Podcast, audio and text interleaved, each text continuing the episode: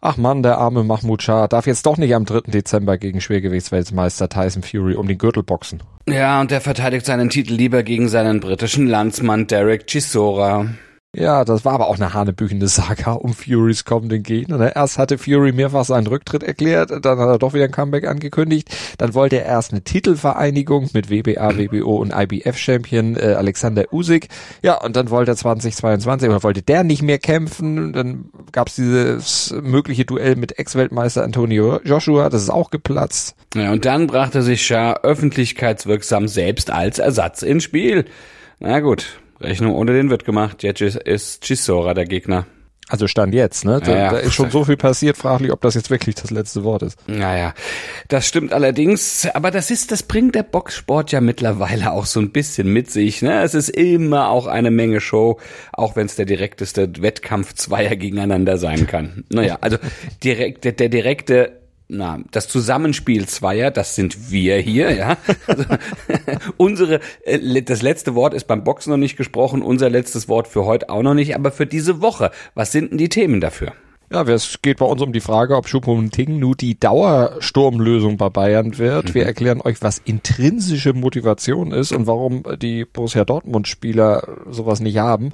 Und ein Klimaexperte verrät uns, warum der Wintersport Täter und Opfer zugleich ist. Also guten Morgen zum ersten Sportpodcast des Tages mit mir, Andreas Wurm. Und mit mir, mit Malte Asmus. Und wir werden euch gleich nach dem Opener erstmal auf den ganz aktuellen sportlichen Stand jetzt bringen mit unserem sportlichen SID Newsblog.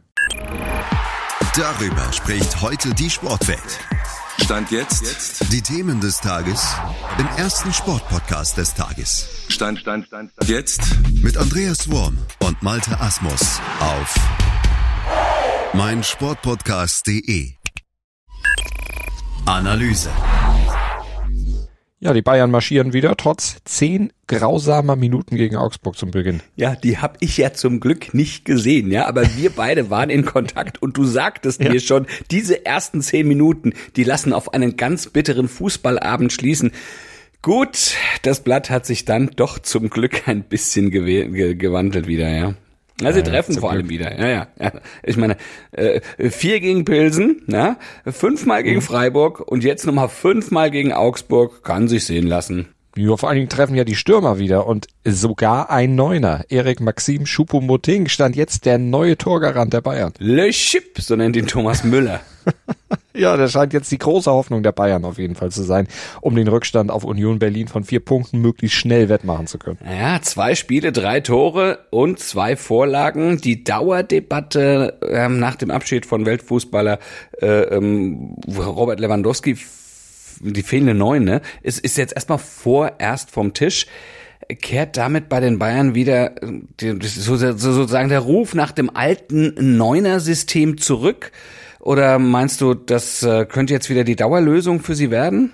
Nee, glaube ich nicht. Also zum einen deshalb nicht, weil Choupo-Moting laut Nagelsmann ja noch gar nicht wieder im Rhythmus ist, dass er überhaupt alle drei Tage über 70 oder 80 Minuten dann auch wirklich gehen kann. Daher wird er wohl schon gegen Hoffenheim am Wochenende wohl rausrotiert und sicherlich äh, zukünftig generell macht Nagelsmann das dann wahrscheinlich vom Gegner ab, ob er mit diesem 4-2-2-2 spielt, wie er das ja zu Saisonbeginn eigentlich geplant hatte, also mit diesem fluiden Spiel da ohne richtige Neun oder ob er dann eben doch mal auf ein 4-3-3 mit klassischem Mittelstürmer zurückgreift. Die gute Nachricht für die Bayern ist ja, er hat die Möglichkeit tatsächlich jetzt zu switchen, weil er mit einem fitten Schupo offenbar doch noch einen treffsicheren Neuner in den eigenen Reihen gefunden hat. Da war ja auch nicht irgendwo mit erst mitzurechnen, aber Nagelsmann hat jetzt alle Optionen. Ja, und ich habe noch einen positiven Aspekt.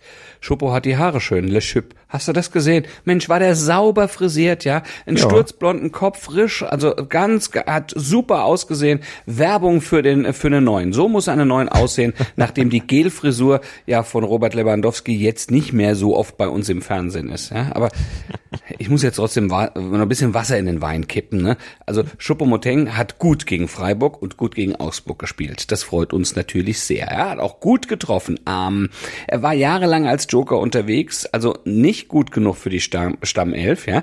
Gegen Lewandowski hat er keine Chance, aber trotzdem, ja, ob er auch in der Crunch-Time der, der Champions League, also da, wo man wirklich treffen muss, ob er dann auch wirklich treffen kann, wenn es gegen die europäischen Top-Teams geht, das muss man halt erst nochmal abwarten und den Beweis ist er natürlich bisher schuldig geblieben.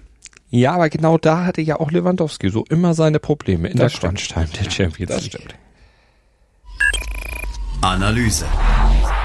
Das mit Schupo warten wir mal ab und abwarten müssen wir auch, wie es beim BVB jetzt weitergeht. Der hat äh, auch nach dem 2 zu 0 Sieg im Pokal gegen Hannover nicht so richtig Ruhe gekriegt. Ja, immerhin, ne, gegen Hannover 96 gab's auch mal die von Mats Hummels geforderten sicheren Rückpässe über 20 Meter, anstatt nur Hackentrick, Hackespitze 1, 2, 3. Aber ansonsten fehlte es wieder an defensiver Stabili- Stabilität und der Torgefahr dann in der Vorwärtsbewegung.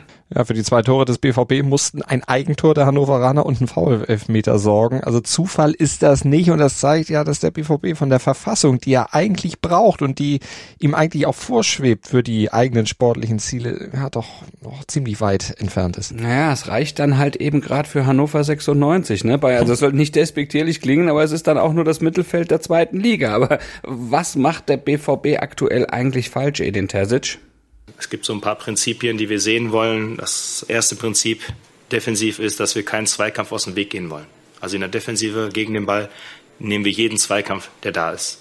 Und das nach Möglichkeit nicht alleine.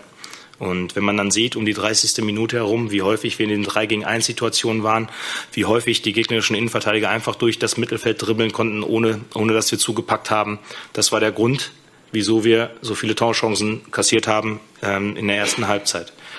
Ein nächstes Prinzip ist, dass wir im Ballbesitz so wenig Zweikämpfe wie möglich haben wollen, weil wir die Wege und die Distanzen groß halten, dass wir die, die, die, die Pässe lang halten. Und wenn man dann halt einfach sieht, wie wir dann anfangen, auf engstem Raum auf Kontakte zu spielen, anstatt auf Effektivität, dann darf man sich halt nicht wundern, dass man den Gegner nochmal einlädt zu Kontersituationen, dass es dann nochmal die rote Karte gibt. Das sind alles Dinge, die wir vermeiden müssen und vermeiden wollen.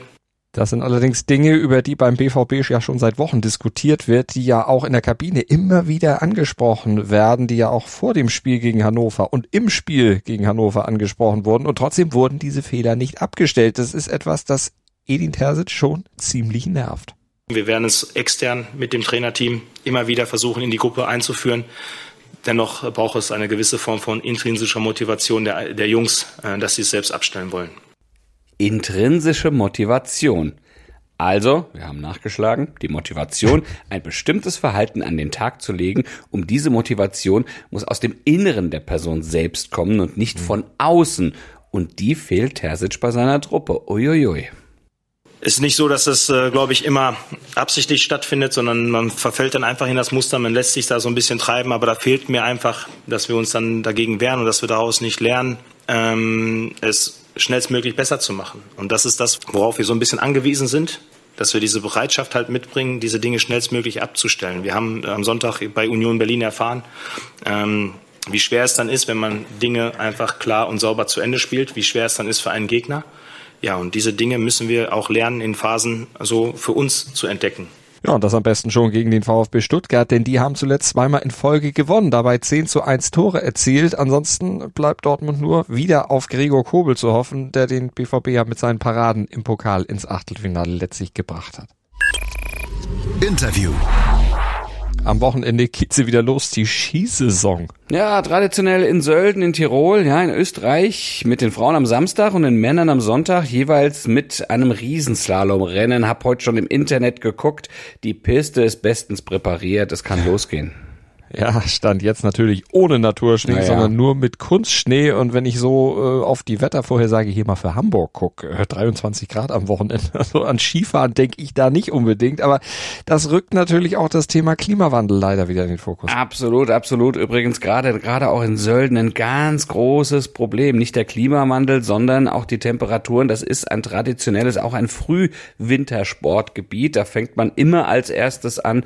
Und die Gletscher da oben, es ist einfach auch nicht mehr so kalt. Ne? Da geht ein bisschen was verloren. Und Gletscher haben sie da oben noch ein bisschen. Also Stefan Wagner vom äh, Sport for Future warnt im SED-Interview, ähm, aber in der Debatte um große Wintersport-Events vor Schuldzuweisungen. Entsteht leicht der Reflex, dass man den Wintersport quasi sehr stark in die Verantwortung zieht, weil das an bestimmten Dingen sichtbar wird, wenn also Schnee beispielsweise ausbleibt, wie jetzt zu Saisonbeginn ja ähm, es offenbar so ist. Äh, und man dann darüber redet, dass die also Schneekanonen ähm, benutzen müssen, um überhaupt ihren Sport ausüben zu dürfen. Aber zugleich sind sie natürlich auch die Ersten, die von der Klimakrise in der Art und Weise betroffen sind. Also es macht sie quasi wie uns alle im Sport zu Opfern und den Skisport sicherlich eher und zu Tätern zugleich. Und da muss niemand auf irgendwen mit dem Finger zeigen, sondern wir müssen uns einfach den Realitäten stellen und daraus die richtigen Schlüsse ziehen. Was wären denn richtige Schlüsse? Ich habe heute gelesen, dass eben auch Verantwortliche im Skisport sagen, dann müssen wir eben die Saison verkürzen. Äh, und wenn ich das noch hinzufügen kann, und vielleicht sollten wir nicht äh, eine, eine Winterspiele, asiatische in dem Fall, irgendwo in die Wüste geben. Also da hört es dann irgendwann auch auf, dass der Sport noch in irgendeiner Weise glaubwürdig für irgendwas einstehen kann. Ja, und welche Lösungsansätze kann der Sport da noch haben? Die Lösungsansätze, die der Wintersport hat, ist genauso wie bei uns allen, nämlich dass wir gucken müssen, wie wir unsere Emissionen runterkriegen, wie wir alternative Konzepte entwickeln, die eben weniger umweltbelastend sind. Und das, die Aufgabe hat jeder. Äh, denn die Herausforderung, die wir haben und die Bedrohung durch die Klimakrise ist so immens, dass sich dieser Herausforderung niemand entziehen kann. Weder der Wintersport, noch der Fußball, noch der Automobilsport, noch Segeln, noch wer auch immer. Wir müssen einfach gemeinsam das als Realität anerkennen und unsere Verantwortung darin. Das bringt der Sporttag. Stand jetzt. Zum Auftakt des elften Spieltags in der Fußball-Bundesliga kommt es heute um 20.30 Uhr zum Duell zweier, naja, Mittelfeldteams, ne? Der erste FC Köln beim FSV Mainz 05. Und die Formel 1 gastiert beim 19. WM-Lauf in Austin in Texas und da werden heute die beiden freien Trainings absolviert. Los geht's um 21 Uhr und das zweite Training dann um 0 Uhr deutscher Zeit. Ja, und bei uns geht's nach zwei Tagen Wochenende dann Montag früh wieder ab 7.07 Uhr zum ersten Sportpodcast des Tages im Podcatcher eurer Wahl. Schönes Wochenende. Denkt ans Abonnieren und Bewerten und dann bis Montag. Großen Kuss von Andreas Wurm und Malte Asmus. Dir hat dieser Podcast gefallen? Dann klicke jetzt auf Abonnieren und empfehle ihn weiter. Bleib immer auf dem Laufenden und folge uns bei Twitter, Instagram und Facebook. Mehr Podcasts aus der weiten Welt des Sports findest du auf meinsportpodcast.de.